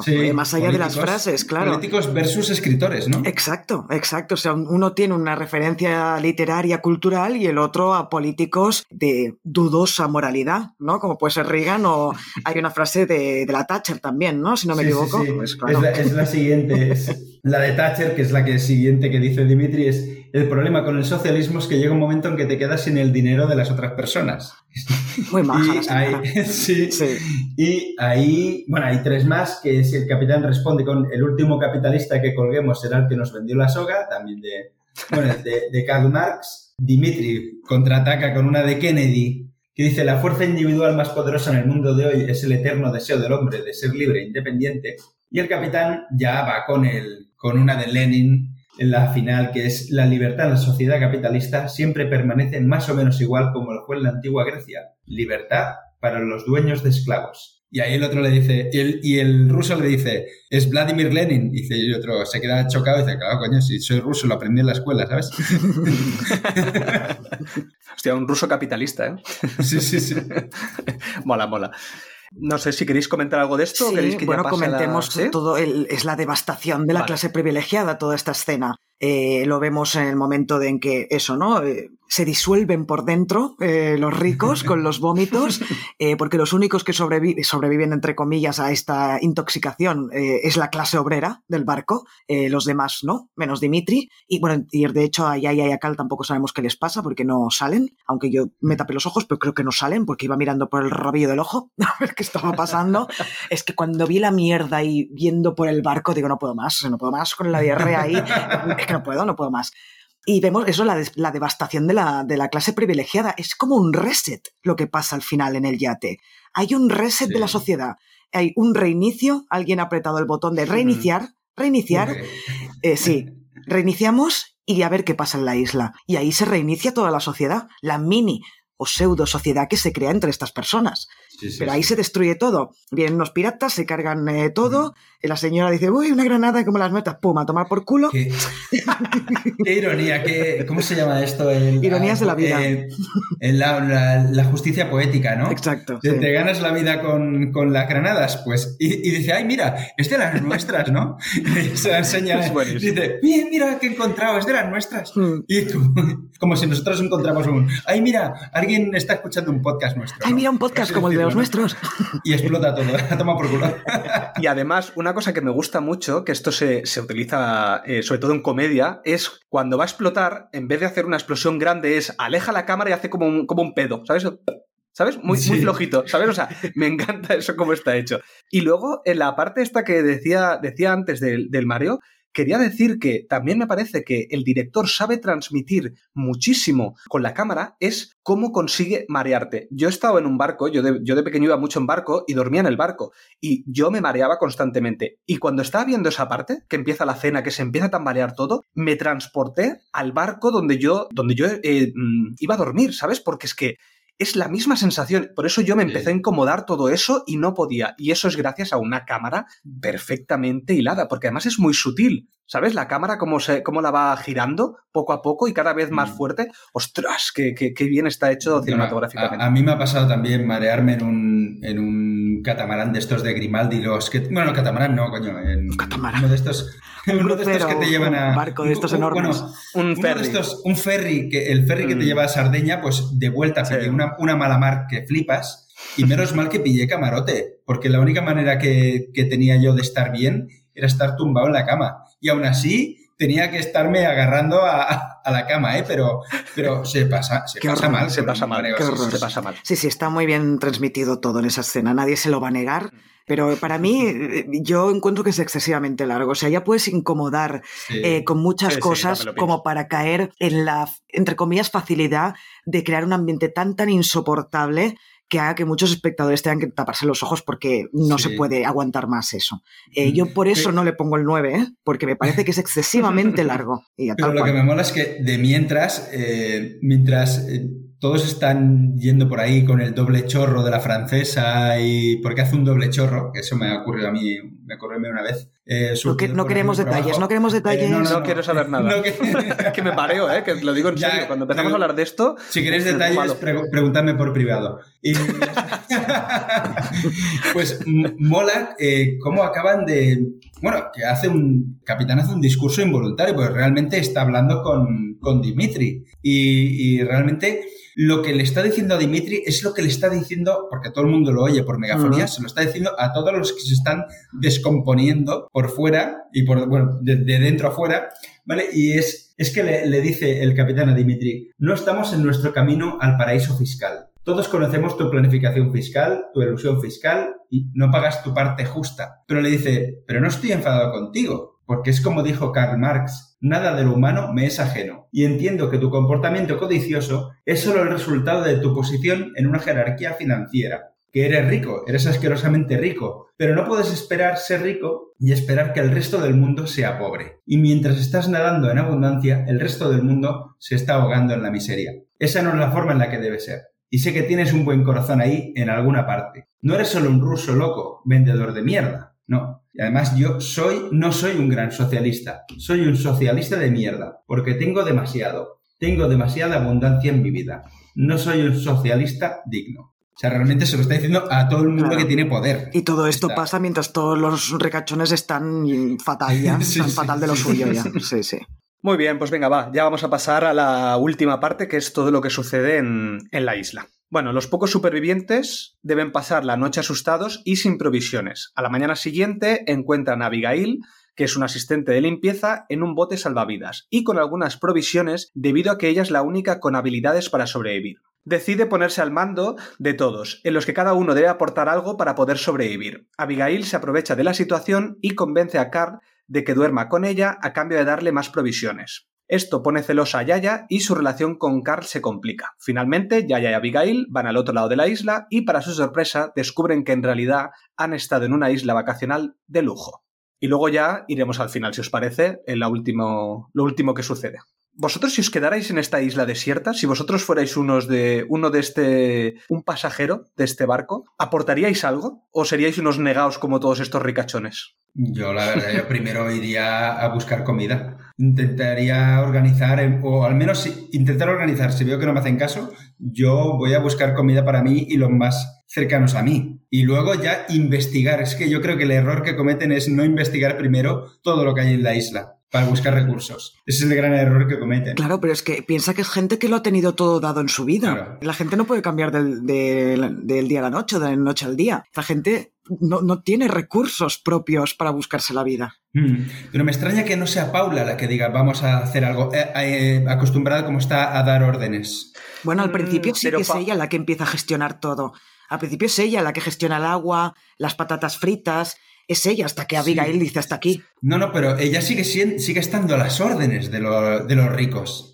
Claro, es decir, ella no es que se ponga al mando, ella lo que hace es ser una sirviente de los ricos, pero no se pone al mando, Paula. Claro, pero es la que gestiona todo. O sea, es decir, en ese momento, en, el primer día de llegada a la isla, dijéramos que la sociedad que se, ha, que se ha mantenido en el yate se mantiene también en la isla. Y ella cree que tiene la obligación y la responsabilidad, y lo dice además, lo dice, de que todos los demás sobrevivan. Y por eso ella empieza a gestionarlo todo. Lo que pasa es que al final esa gestión pasa a manos de Abigail. Exacto, pero, pero por eso yo os preguntaba, claro, estos porque son ricos, entonces justificamos de que sean unos, inútiles, pero es que yo creo que cualquiera de nosotros probablemente seríamos tan inútiles, quizás no tanto como alguno de ellos, pero ostras. Eh, a ver, una cosa es que yo, por ejemplo, yo sea muy inútil con las cosas prácticas pero yo no, no, llegaría a una isla, me quedaría sentada en la arena y esperar que la gente me arreglara la vida. Eh, esto solo lo, hace una, solo hace una persona que está acostumbrada toda su vida a que, todos los, a, que todo se lo hagan los demás. Pero por mucho que tú seas inútil, pues como dice Xavi, al menos ir a buscar agua, ir a buscar comida. Eh, buscar por ahí restos del naufragio, a ver qué. Claro, buscar algo, pero no, ¿qué hacen todos? Que llegan a la isla y se sientan en el suelo. y venga, eh, tú tráeme el agua, tú tráeme las patatas, tú no sé qué. Los las únicas dos personas que se ponen a trabajar son Abigail y Paula. Son las únicas. El resto es, venga, va, tráemelo todo hecho. Pero Paula no es que se ponga a trabajar, es que le, exige a Abigail, eh, oye tú, que sigues siendo la sirvienta, eh, tráeme, pásame el agua, pásame esto y pasa las patatas que son para nosotros. Sí, sí, claro, evidentemente, porque está en el mismo rol que tenía en el yate, pero es la única que tiene una iniciativa para hacer algo. O sea, se nota que no está en la misma clase social que los demás. Exacto, sí, sí, sí, sí. E-, ella sigue siendo que tiene que estar al cargo de alguien más. O sea, tiene que servir a alguien. Pero ojo, ojo que Paula, y esto se ve en el primer, eh, en el segundo, en el segundo acto de la, de la peli, aquí estamos hablando de ricos y pobres, pero estamos, hay, una, hay un tercer eh, estamento, mm. un tercer estatus que es que son aquellos, la clase media que cree que puede llegar a ser como, como los ricos. Porque están el staff el staff del barco, hay una primera reunión en la que dicen, vale, ahora van a empezar a llegar, eh, tenéis que darles todo y eso os va a dar dinero, dinero, dinero. Empiezan todos, dinero, dinero, dinero, mientras los, los, que están haciendo las camas y eso dice, estos gilipollas ya están con sus chorradas del dinero, dinero. Y o sea, realmente es como un estamento que, que cree que si consiguen dinero podrán llegar a más en, Mm. en esa parte. Y, a- y al final, en este tercer acto, eh, a Paula le cambia, le cambia, se le cae la venda. Es que Abigail es eso. Abigail no es que pase de una clase social a la siguiente, sino que pasa de la más baja a la más alta. Ella se convierte en, en la reina del lugar. Sí, Y además me sí, sí. encanta cómo lo consigue. Cómo Paula le dice, reparte el pulpo este para todo el mundo. Y ella le dice, ¿qué, qué habéis hecho vosotros para conseguir este pulpo? Y le empieza a tirar a la gente, le dice, ¿quién soy yo? La capitana, o no, sí, capitana. Sí. Eh, ¿Quién soy yo? Le da un trozo de pulpo. ¿Quién soy yo? Capitana, pulpo. ¿Quién soy yo? Capitana, pulpo. Sí, sí, Vale, sí, sí. ahora- Qué bien está hecho. A mí ahora sí que me gustaría aquí entrar un poco en filosofía porque esta es la escena Venga, clave para, creo yo, ¿eh? para entender toda la Sí, peli, sí, sí. que es precisamente ese momento en que ella dice, le dice a, a Paula, le pregunta, ¿quién era yo en el yate? Y Paula le contesta, la mujer de la limpieza. ¿Quién soy ahora? La capitana. Y entonces va, como ha dicho Toxic, para el resto, la capitana, la capitana, la capitana. ¿Ahí qué ha pasado? Ahí lo que ha pasado es una inversión de la clase social. La que era la, la clase más baja, que era la clase obrera pobre, se vuelve la clase dominante en el personaje de Abigail. ¿eh? Todo está centrado en el personaje de Abigail. Pero ser la capitana depende de cómo se constituye su identidad a través de los otros. O sea, de cómo los otros reconocen que ella es la capitana. Es decir, si ella, no estuvi- si ella estuviera sola en la isla, no habría una clase social, porque no habría quien la reconociera como la capitana, como, que la reconociera como que tiene el poder en ese momento, ¿vale? Entonces, ahora voy a intentar meter el rollo de filosofía sin que sea un rollo, ¿vale? Y he intentado resumirlo todo lo posible y espero que se entienda, pero, pero cuesta, porque cuesta mucho resumir filosofía, porque eh, los autores dependen de cosas que han dicho otros autores y entonces es muy difícil pues llegar a, un, bueno, a eso, un resumen de, de algo, de, un concepto filosófico. Entonces, para lo de la lucha de clases de Marx, para entender la lucha de clases de Marx, tenemos que empezar a entender un poquito, un poquito a qué se refería Hegel, bueno, aunque nunca dijo esta expresión, la dijo Kojève después, pero a qué se refería con la dialéctica del amo y el esclavo. ¿Os suena? No, Me suena. ahora mismo no. Bueno, es, es importante, pero luego Marx la cogerá y es lo que nos interesa para la peli, pero tengo que explicar un poco de, de qué va esto y, y que el hecho del reconocimiento del que he hablado de, de que necesita Abigail ser reconocida por los demás, pues es tan importante. Entonces, empezamos por el- la metafísica e idealismo de Hegel para acabar hablando del materialismo histórico de Karl Marx. Ojo, que materialismo en la corriente filosófica no es esto de decir, ay, eres un materialista, solo quieres las cosas, solo te interesan las cosas materiales. No, no tiene nada que ver con eso, ¿vale? El materialismo es esa corriente filosófica que afirma que podemos entender la historia por la infraestructura material tejida por las relaciones económicas y de producción. Es decir, que el materialismo lo que dice es tu vida va a ser según las posibilidades materiales que tengas. Si tienes dinero, bien. Si no tienes dinero, tu vida va a ser una puta mierda. Básicamente este es el resumen más de calle, de, de lenguaje callejero que puedo, que puedo explicar, ¿vale? Entonces, para Hegel, el otro, el que tenemos delante, es necesario para constituir nuestra propia identidad.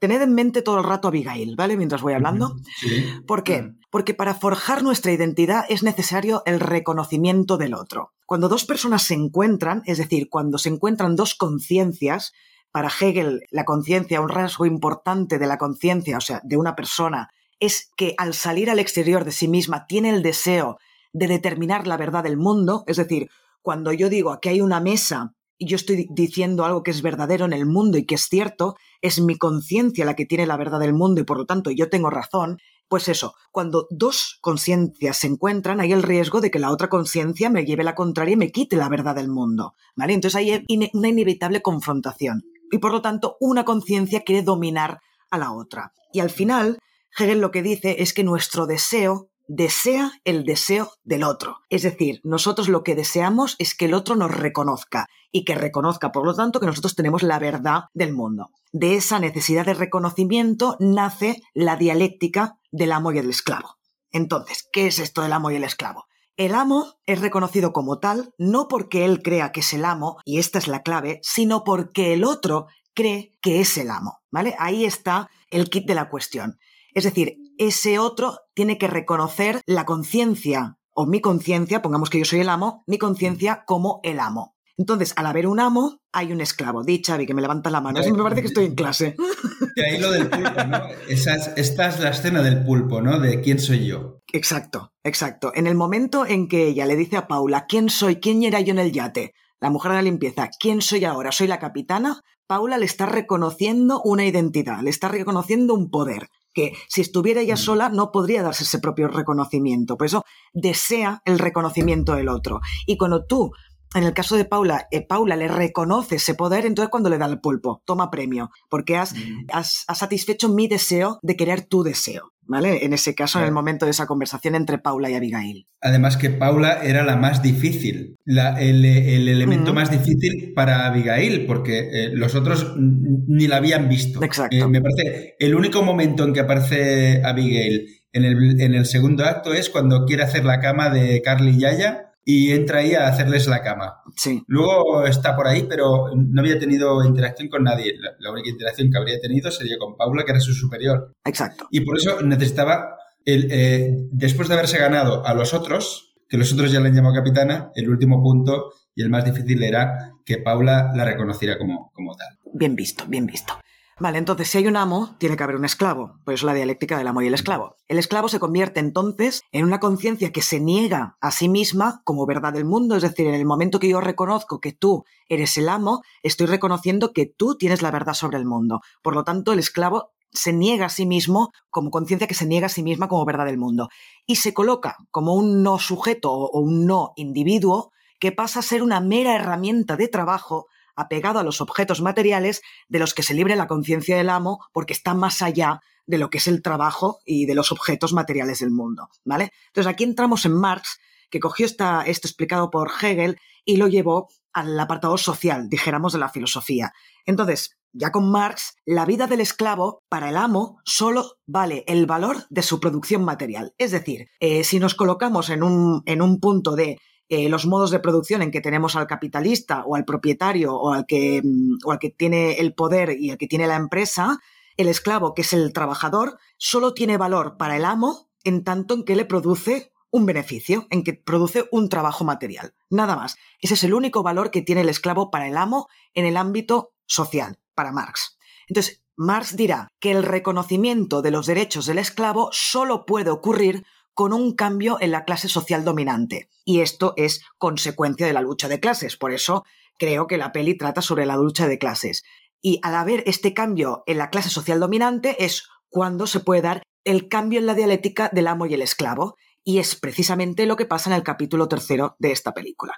Aquí lo que está pasando es que hay una inversión de esta relación dialéctica entre el amo y el esclavo. La que antes era la esclava, que era la mujer de la limpieza, que era Abigail, se convierte en el amo en el momento en que todos los demás, todos los demás, perdón, la reconocen como la capitana. Y a partir de ahí, la que era la clase social inferior, que no tenía voz ni voto, no tenía derechos y que solo era vista cuando se necesitaba algo de su producción en el trabajo, entonces es vista para todos los demás y para todo lo demás. Y de ahí que se coloque en una posición de poder y de ahí que pasen cosas como, por ejemplo, esto, que sea ella la que reparte la comida, cosa muy importante en una sociedad, en esa sociedad en la isla en la que no existe el dinero, que el dinero ya no vale para nada y lo que vale es la supervivencia, es el vivir, es el poder vivir.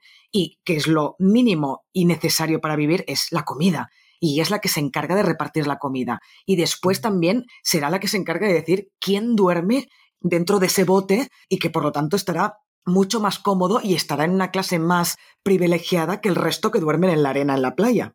¿Qué os ha parecido? Pero, pero no sé si me, parece. No, no, eh, yo he entendido perfectamente todo lo que has dicho, pero yo creo que aquí se da una situación mucho más allá que amo y esclavo. Porque ¿qué ocurre? Que Abigail es innegablemente la ama, mm. la ama de estos, pero, ojo, que no deja de ser una esclava. ¿Por qué? Porque los otros no es que se hayan convertido en esclavos, se han convertido en mascotas. Tú cuando tienes un, un animal, el que trabaja eres tú para comprarle el pienso, el que lo alimenta eres tú, y el otro es un mero eh, entretenimiento para ti. El animal eh, es alguien que te reconoce como su, como su dueño, ¿no? Porque aquí realmente la que hace todo el trabajo sigue siendo Abigail. Realmente los esclavos en la antigüedad y tal eran los que trabajaban para ti. Sí, pero ojo, que aunque el amo y el esclavo sean dos palabras que las tenemos mucho en el uso diario, en el lenguaje cotidiano, aquí en lo que he explicado, se centra en esta relación de reconocimiento única Sí, sí, y sí. dura. Vale, o sea, vale, solo ahí, solo ahí.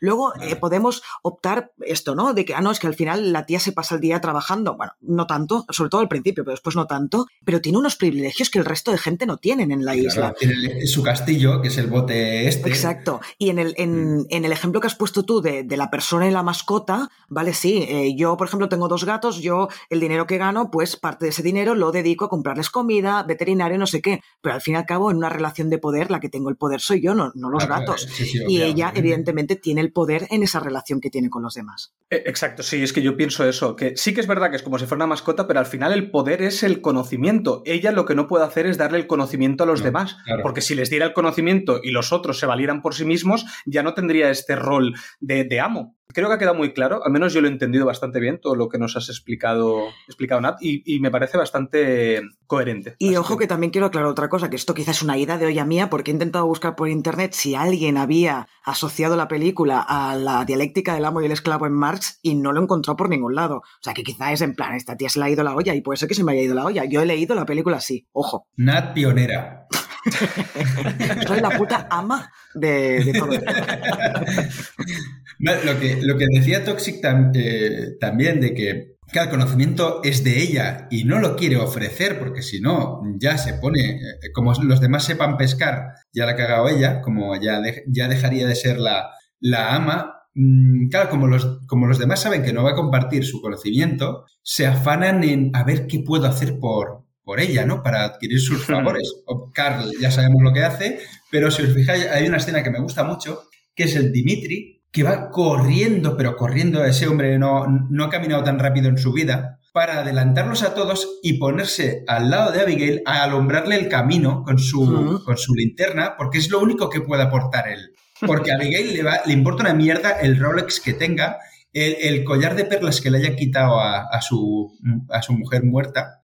o sea, le importa una mierda. Eso es facilítame la vida. Y me facilitas la vida alumbrándome el camino, por ejemplo. O sea, al final, los demás tienen que buscar la manera en que pueden complacerla a ella. Y eso me gusta mucho. Bueno, y Carl, ahora que estoy pensando, hay una escena que sí que es verdad que es la mascota de Abigail, que es cuando está sentada en esa, en esa hoguera, delante de la hoguera, está ella sentada en una silla y tiene a Carl a la izquierda, eh, sentado en el suelo y tocando la silla o tocándole a ella, ¿sabes? Que ahí es como si fuera un perro, que básicamente le está acariciando en la cabeza. Ostras, qué, qué- Mm. qué bueno lo de... Pero además, de fijaos que el personaje de Abigail es tremendo porque es que para mí representa una sociedad entera, esa mujer. Porque cuando Hmm. ya vemos que ha pasado el tiempo y la relación con Cal eh, está mucho más afianzada, que ya sabemos que pasan cada noche juntos y que incluso parece que él se le han despertado sentimientos hacia ella, ¿cómo cuida a Yaya? Porque le da premios, le da premios. Y esto es muy bien, es tal cual como funciona la, la sociedad. Vale, yo te tengo a ti explotado, trabajando,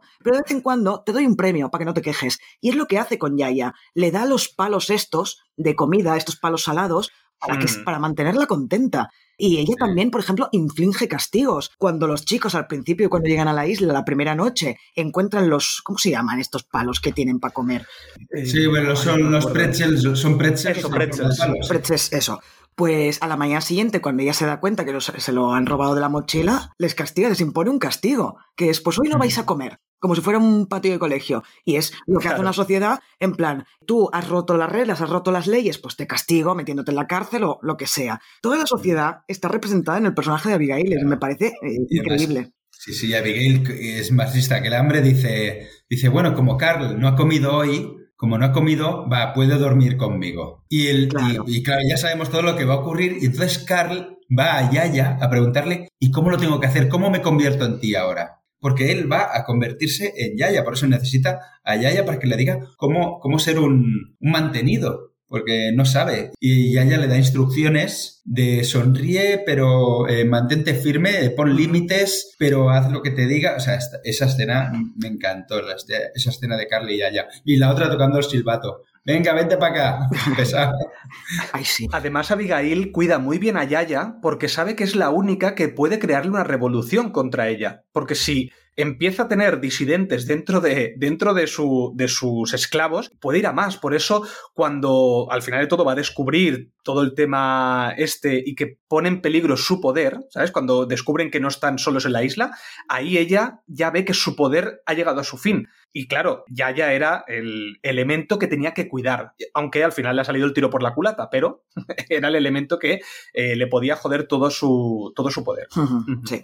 Y, otro tema con Yaya también es el, momento en que el, señor este que era de las, el tecnológico, el que había hecho su fortuna con tecnología, consigue matar a una, una burra. Dice, mira, encontrado una burra y la mata, y entonces ya se pone él como en una semiposición de poder, además empieza a enseñar a los demás, mira, esto es un burro, como si los demás no lo supieran, ¿no? Es un burro, tiene cuatro patas y aquí hay que darle aquí, o sea, claro, se convierte tiene una ilusión de que ahora tiene él el poder porque ha matado a un burro, ¿no? Yo creo que ahí Abigail le dice, sí, sí, tú habla lo que quieras, que bueno, cuando os hayáis comido el burro no vas a encontrar más burros. O sea, no, e, el poder lo sigo teniendo yo. Claro. O sea, te dejo tener esta ilusión de poder. Y me gustó mucho eso de que marquen el, en la pared, ¿sabes? Como hacían los antiguos, los, eh, ¿cómo se llaman estos? Los de... Mm, Atapuerca. eso, los atapuercas, ¿sabes? Que marcan ahí en la pared, porque tienes que marcar tu historia, tienes que marcar lo que has conseguido para que el resto no se olvide. me gustó, sí, sí, sí, me gustó mucho. Y luego tenemos, por ejemplo, venga, va, para irnos a otro tema ya, eh, por ejemplo, tenemos escenas graciosas que a mí me hicieron reír mucho, porque además esto es una comedia, tiene, tiene puntos muy buenos, como por ejemplo cuando, la, cuando tres que es la, mujer del derrame cerebral, se encuentra al, negro este que está, que está vendiendo sombreros y alhajas, ¿sabes? Y, claro, se intenta comunicar y no puede con ella. Ostras, y encima se enfada, ¿sabes? El negro dice, no, no, eh, a mí no me empieces aquí a rayar, ¿sabes? Y se, y se pira. Tiene momentos de comedia muy, muy buenos. Y bueno, luego ya si queréis, si no tenéis nada más que decir, vamos ya al final final. ¿Qué pensáis de, de este final? Y yo creo que una, una pregunta que puede preguntarse mucha gente, que es, ¿realmente la mata o no la mata y por qué el último plano es el de Carl corriendo? Vale, eh, eh, empiezo yo, a ver si coincidís conmigo.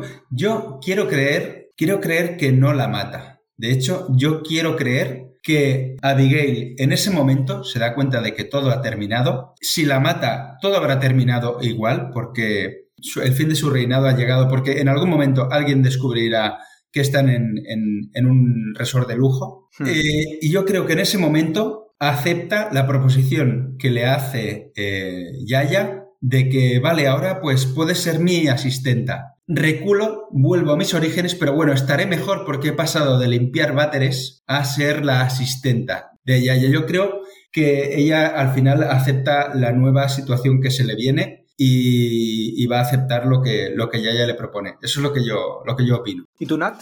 Tampoco no le, no le doy demasiada importancia, eh, aunque sé que, puede ser muy importante, ¿no? Si al final Abigail mata o no. Pero mm, así pensando rápido, yo creo que el paso lógico sería que sí, que la matara. Porque, claro, el, primero que, el, y esto ya lo dijo eh, Michel Foucault, el poder no se tiene, el poder se ejerce. Y por lo tanto, como tú no puedes tener el poder, en cualquier momento ese ejercicio de poder puede dejar de ser tuyo, ese ejercicio.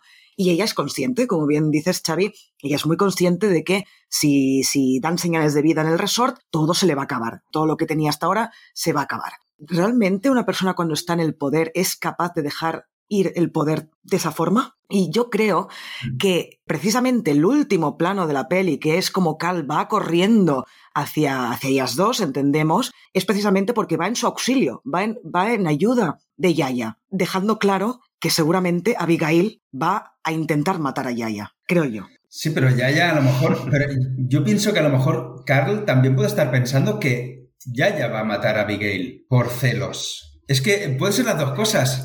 No queda claro. Yo, yo solamente, yo creo que Carl sabe que una va a matar a la otra, pero no sabe quién.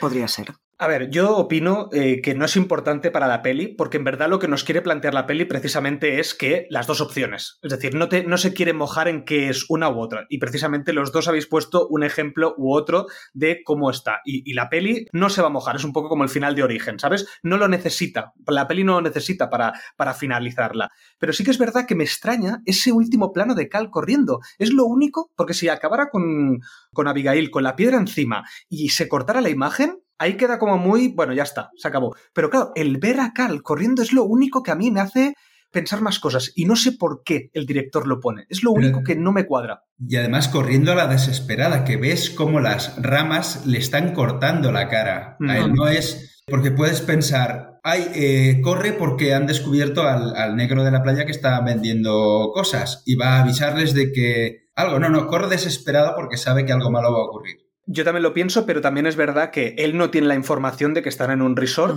o al menos no lo sabemos, y entonces Carl lo más probable es que vaya a defender a su ama, Sí. porque aún no ha cambiado de, de- de persona a sí. quien le debe. Entonces, para él, de momento, Abigail es su diosa, entonces tiene que protegerla, y él veía que Yaya no estaba muy segura, o sea, estaba muy nerviosa con ella, no, no la quería, ¿sabes, Abigail? Ya, pero es, es Abigail la que propone que las dos se vayan juntas, porque ya ya cuando va a picarles y a pedirles la mochila, le dices que voy a dar una vuelta. Y ella sí va a ir sola. Es la otra la que insiste para acompañarla. Es verdad Sí. que está perfectamente hecho para que tú puedas argumentar tanto por una cosa como por la otra. Y eso está genial. Sí, sí, Eh, sí, porque yo que pienso otra cosa, una cosa, Chaviota, tú otra, y eso está muy bien. Y además es que es eso, eh, vas rascando, rascando en esos últimos cinco minutos de peli y es que no puedes decir afirmo esto o afirmo lo otro, porque evidentemente Carl no sabe que están en una isla con un resort al lado. Entonces no puede saber que Abigail intentará matar a Yaya para que no descubran que no sé qué, porque no, no lo sabe, no puede saberlo.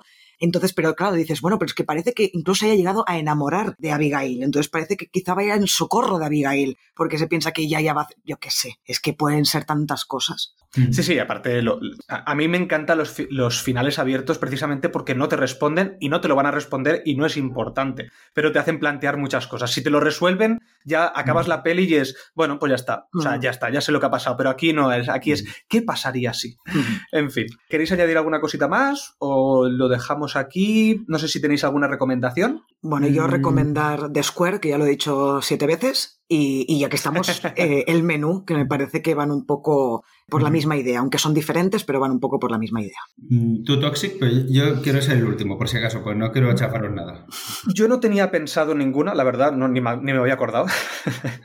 Pero sí que es verdad que una serie que va mucho sobre el poder y que me parece que sobre todo las dos, tres primeras temporadas son brutales, es el House of Cards. House of Cards me parece que todo el tema de cómo funciona el poder eh, me encanta. Hmm. Entonces yo recomendaría que le echarais un ojo si nunca la habéis visto, sobre todo las dos primeras. Luego cada vez es un poco más de lo mismo porque al final siempre es lo mismo, es el poder. Sí, coincido. Las dos primeras temporadas de House of Cards son una pasada. Hmm.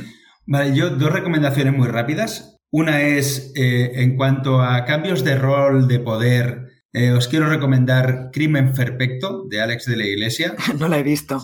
Si no lo habéis Ostras. visto, eh, hay una parte que trata de esto, de cómo cambia el poder de, de manos eh, y el dominio. Y eh, la otra es, bueno, de, de hecho, una que ya habéis hecho vosotros eh, podcast. De hecho, fue el podcast que me hizo enamorarme de, de cine desencadenado. Uy, uy, uy. A ver. Y es eh, la película de Langosta. Y solamente, no, no quiero hacer spoilers, simplemente quiero decir que el final de esta película me ha recordado mucho al final de Langosta. Pues súper abierto Y- también, sí. De hecho, ahora cuando acabemos, os voy a dejar un comentario en iVoox, en el podcast de Langosta, sobre lo que opino yo del final, porque no tiene nada que ver con lo que opináis vosotros. Vale, qué, uy, qué En bien. ese Vale, vale. Vale. Qué guay, qué guay. Oye, ¿cómo has dicho la peli que me, no, no me he quedado? Crimen ¿Cómo has dicho perfecto. crimen? Crimen perfecto. Muy bien, pues eh, Vale. ya nos ha quedado bastante larguito el podcast, pero bueno, es que esta peli se merecía hablar de ella y seguro Sí. que algo nos hemos dejado en el tintero, seguro. Pero más de una vez me pasa, ¿eh? cuando acabamos el podcast, decir, me cago en que no he dicho tal cosa. Yo os quiero preguntar algo ¿Qué? antes de cerrar el podcast. Tú, Nat, sé que sigues tirando como mejor película toda la vez en todas partes. Sí. Pero tú, Xavi, ¿cuál sería tu nominada, o sea, tu porra del Oscar a mejor película? ¿Cuál sería? ¿Porra, ¿Sería esta? porra o cuál te gustaría? Porque es diferente. O sea, ¿cuál- Eh, a mí me cuál- gustaría, más que- sí, a mí me gustaría sí, no. toda la vez en todas partes, pero no creo que gane. Sí, no sería mi Y- porra. eh, exacto. Lo he dicho mal. ¿Cuál es tu favorita o cuál es la más la que tú crees que se merece el Oscar? Ya, yo este toda la, toda la vez en todas partes no, no, no la he visto. Entonces su- Eh, su, opinión ya no cuenta. Adiós. Refrescadme, refrescadme, refrescadme las otras, porfa, que Eh. Top Gun, Avatar. Em, The Fabelmans, Almas en Pena de Inisherin, esta de... Sin novedad en el frente. Eh, hostia, tengo que acabar de ver si Car- en frente que la tengo a medias, pero es que a mí los rollos psicológicos, los rollos de poder y eso me gusta mucho, así que eh, me gustaría que se la llevara esta. Muy bien, muy bien. ¿Y tú, Nat, sigues igual? Yo sigo con todo a la vez en todas partes a muerte, a muerte. ¿Y crees que puede ganar esta del triángulo de la tristeza a los Oscars? No creo que se lo lleve. ¿No? Yo creo, a, ver, si no se lo lleva toda la vez en todas partes, yo creo que tiene más posibilidad de llevárselo Almas en pena de Inisherin y creo que sería un Oscar muy merecido. Pero bueno, que tiene toda la pinta que seguramente se lo llevará de Fabelmans o bueno, o Elvis incluso podría llevárselo. Uf, yo Elvis no creo, ¿eh? No sé, bueno, es que, a ver, este año el nivel, excepto Avatar, que excepto, excepto no sé Avatar. Ahí, el resto, y Top Gun quizás también la quitaría un poco de ahí, el resto yo creo que son peliculones casi todos. Es que, Aunque me hayan gustado más o menos, ¿eh? Es que pero creo que son todos películas. Yo solo me cabrearía de verdad si se lo llevara o Top Gun o Avatar. Top Gun a mí me gustó, me lo pasé pipa, pero no creo que sea para darle sí, sí, Oscar. Pero el resto, el, aparte de estas dos, todas las demás que están nominadas es que son, una, son buenísimas. Igual que el año pasado decías, ostras, si se la lleva esta, pues se la llevó Coda al final, que no le llega a la suela la mayoría de todo el resto que estaba nominada. Este año no creo que pase que haya cabreo general con el Oscar a Mejor Película, no creo. Muy bien, pues yo ya estoy. Pues muy bien, venga, pues ya lo dejamos aquí. Esperamos que os haya gustado este podcast del Triángulo de la Tristeza. Esperamos que tengáis una feliz semana y nos escuchamos en el próximo podcast. Que vaya muy bien. Adiós, que vaya muy bien.